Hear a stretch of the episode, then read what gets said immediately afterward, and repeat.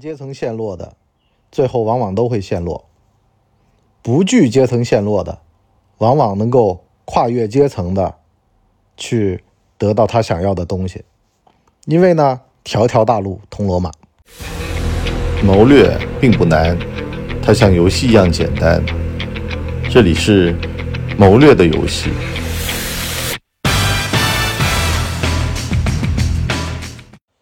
大家好，欢迎收听《谋略的游戏》第二季了啊！我呢是你博叔，我们今儿个聊聊，越怕失去的，阶层下坠的，掉得越快。今儿个呢，我看小舍得里边这钟老师吧，一副小人嘴脸，和田雨岚呢，就真的是天生一对。所以呢，小人见小人啊，分外眼红。是吧？你小我，我小你，啊！你拿录音笔给你儿子上课的时候录我，怕儿子被穿小鞋，那我就直接给你小孩穿小鞋。反正呢，这片里面虽然说呀，大家的发心都很好，但是呢，做事儿的方式方法，这俩人真的是让我见识了。这俩人呢，都有一个特点，就是怕阶层陷落，就怕掉队儿了。田雨岚我就不说了，你自个儿心里面都明白。我就说一个比较偏的，就是钟老师。他这人吧，说句实话啊，就把别人当傻子。他师兄找他托进这个班儿，但是呢，一看这事儿比较难办呢，他也就不办了。不办了吧？后来这师哥通过各种关系，什么副区长的关系进了这学校吧，他就马上趋炎附势，跟师哥说啊：“你看，我很早就跟我们。”学校的校长说了啊，我们校长也知道是吧？那现在嘛进来了，进来了之后呢，就违背原则，拿出他们课堂上的资料，这 U 盘就塞给了他师兄，说这个玩意儿不外传啊。这个师兄你拿着，以后有啥问题都来问我啊。希望师兄到时候，哎，多多照顾照顾，对吧？师兄混的这么好，等等。其实你知道吧？这感觉是什么呢？就是。怕不赶趟儿但是呢，你越是这么看啊，其实换句话说，我要是这个他师兄，我心里肯定想的是什么呢？你违规了呀，兄弟，对不对？你们明明摆着不外传的东西，你往外搂，是吧？你还给我这种小人嘴脸，谁都会防着。所以呢，你越怕不赶趟儿说句实话，最后呢，很容易就被别人抓到把柄，给你。把趟给折了，这其实才是真实的人生。老是有人啊，就跟我讲说：“哎呀，这个小人混的不错呀，我羡慕他，我也学他。”我说：“有东西你学不来。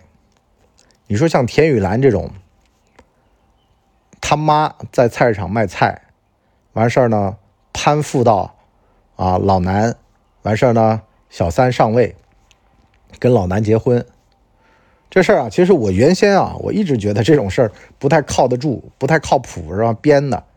后来呢，我看了一些案例，我也接触了一些人，真的好像就是这样。这个世界上啊，就真真的就有这样的事儿啊。比如说我之前聊过的这个河南省原副省长啊，为了照顾他自己的亲爹，那么就找一乡下的这种中年妇女，答应就说啊，他爹如果照顾好了，百年之后。就跟这个妇女结婚，啊，后来整出一堆垃圾事儿啊，他还因为买凶杀他们家这个妇女呢，最后就啊锒铛入狱了，多好的政治前途的一个人呢，是吧？但是呢，就会觉得很奇怪，怎么会有这样的一个这个低配的情况？实际上啊，俩人都是一种人啊，都是那种啊，就是为了自个儿舒服的人，对吧？越是这么想问题。你身上有我要的，我身上有你要的这种东西的话呢，就没有一个克制力、平衡力。你说原配老婆怎么地呢？原配老婆跟你克着来，制衡着来，所以呢，活的没有那么的肆意。但是呢，说句实话，老头也无奈啊，是吧？都中风了，那么照顾他的好的这个人呢，谁照顾的好嘛，就跟谁了，对吧？这。符合自己最大的利益嘛？说穿了，啊，不想将就了，想一劳永逸了，就会出现这种问题。所以呢，当我们去看这个问题的时候，你就会发现田雨岚他说，他从小看人脸色，希望长大了不看人脸色的时候呢，我就觉得其实就是个白眼狼。在这个世界上，不看人脸色，怕阶层陷落，最后往往都会陷落。啊，你给自个儿的小孩的压力那么大啊，颜子优是吧？足球队也不能参加，所有的办法都是朝着一个方向去。人生是不能规划的，朋友们。你博叔这辈子就没被规划过，而且我见过好几个规划的，要么疯了，要么最后叛逆了，跟家里人决裂，要么就是泯然众人矣，胆儿被吓缩了。像我这种胆儿大的，我自个儿自认啊，我是怎么样长出来呢？就是我爹妈都是那种平常心，他也不求你大富大贵。就跟我今天跟我老婆在那聊嘛，我说你呢是吧？政法最好的学校，我呢福建皇家学院了，还想怎么地？咱们小孩反正北大清华我也不想了，太累啊。我们自个儿都走过这条路，当年读书都他妈的是怎么读的呀？对不对？我都高复过一年，我知道那路对于小孩来说太难，一个不小心小孩就容易折了。进高复班，我当年碰到什么呢？还有女的在高复班里面怀孕呢，就。真的，那就是好是好，好坏是坏，好坏都凑一块儿的这种地方，是吧？有的人就认识一堆社会渣子，混在一块儿了。后来，啊，好的会跟好的玩，坏的会会跟坏的玩。但是呢，反过来说呢，也别害怕什么阶层陷落。你包括说，我这几年我做节目，我从来不跟你们贩卖焦虑，为什么呢？其实没必要。你再贩卖，那焦虑还是焦虑，它还是个客观存在。多少事儿其实都是看平时。你说数学、语文、英语哪个东西是突击能出来的，有这个成绩的？那天我老婆不是跟我讲吗？说去面试啊，有点紧张。我说有什么好紧张的呀？有多少本事平时都攒好了，特别是这种业务问题，是吧？人家问你业务问题，你答得上来，你答你答不上来怎么办？再包括我跟我老婆毕业论文答辩，最近不是硕士吗？要。要答辩了吗？就还还没到啊！前几天就是聊起来这个事儿。那么答辩也一样的呀。这问题你了解，你有一说到三；如果你不了解，你只了解一，你零点五你都不一定说得上来。人就是这样的。所以呢，任何的东西，短期之内好像说这个师兄是吧，有这个背景，那么跟着师兄混，这种话其实听听就得了。真有本事的才会带着有本事的，你得真有真本事，他才能带着你，而且还得有机会呢，是吧？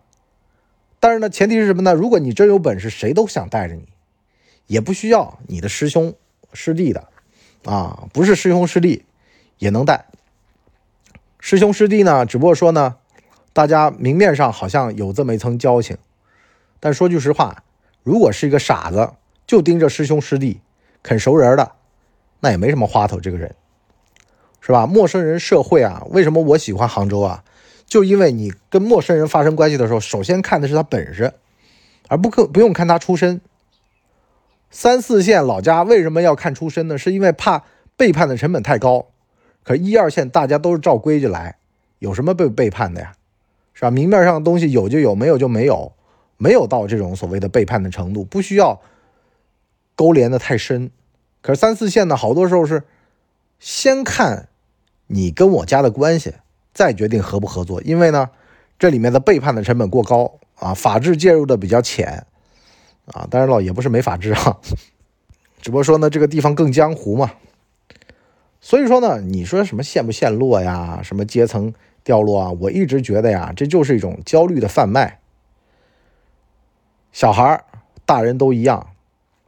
我这么多年见过啊，钻营的，在那儿咬牙切齿的，一定要啊怎么样怎么样的。其实有落的好下场吗？好像也没有。因为呢，你道行啊也摆在那儿，道行深的小人我见过，那真牛逼，那真是啊平步青云。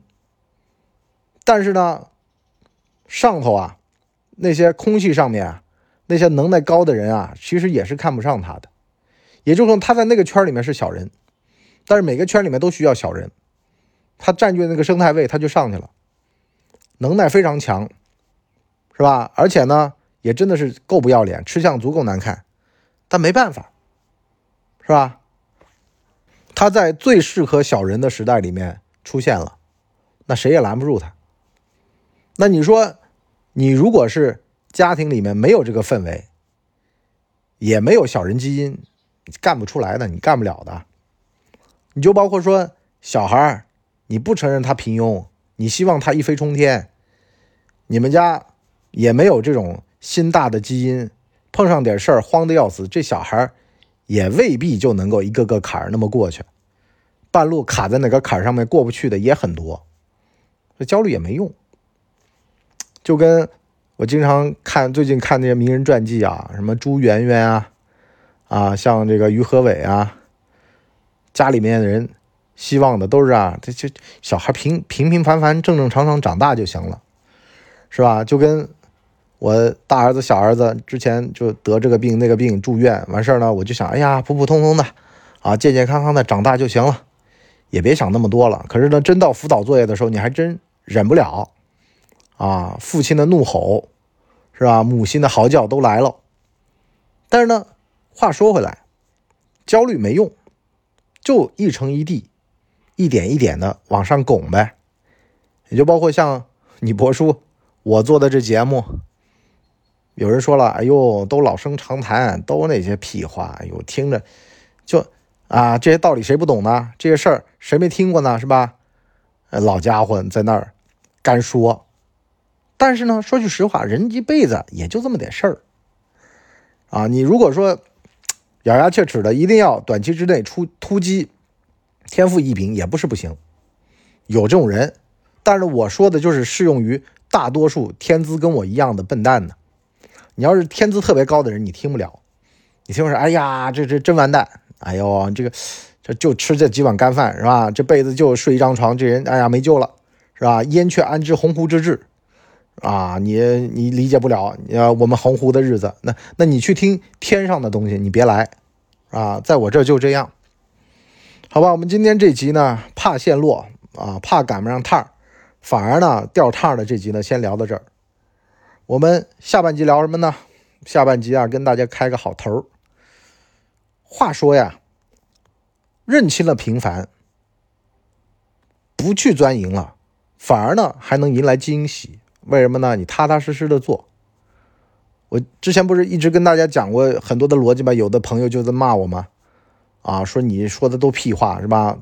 同学当领导了，发短信怎么样？发出让他记忆深刻的东西，是吧？今天要见市里面领导下来视察，我怎么样才能够讲出让他心旷神怡，让他非把我调走不行的这些报告？啊，PPT 要怎么做？想要一飞冲天？的这种东西，我向来都阻止了。我说你先别这样，功夫在平时。你把 PPT 做上天了，完事儿里面内容你也没多少懂的，真到他张嘴问了你一个问题，把你问住了，怎么办？是吧？撒贝宁说过一句好话，他说：“如果你是个傻叉，你跟领导走近了，他就会闻上你身上的味儿，一闻到味儿，他就给你定性了，以后再也不录用你了。所以呢，平常心。”有一是一，有二是二，扎扎实实的把这事儿给做了，是吧？虽然说短期之内不会得到明显的好处，但是呢，长期的积累，你相信积累的作用，相信长期主义，反而呢对自个儿是个提升。有的人他这辈子其实说句实话，有几个人能走到市长、省长的那个位子呢？走到了那些位子的人，他都他都是人精了，他哪能随随便便就让你一次 PPT 就。过去了呢，干部考核哪个不是看平时的工作时机的呀？还真就你在厕所里面跟孙正义聊两句话，孙正义就把钱给你了？你真信那些东西啊？你这年头了，几岁了，还像一种鬼话呢？好吧，我们下半集跟大家聊聊长期积累，别信突击的鬼话。好了，我们今天就先到这里，我们下期见，下半集见啊！谋略的游戏第二季开放订阅了。啊，欢迎来订阅。好了，今天就先到这里，我们下期见，拜拜。哎呦，节目听完了，我是麻辣电台的台长杰森，欢迎大家添加干嘛电台官方微信，微信 ID 是文博小号的全拼，加入我们的社群，一起交流成长吧。干嘛电台扫清你人生路上的所有坑，付费订阅请关注微信订阅号干嘛播客。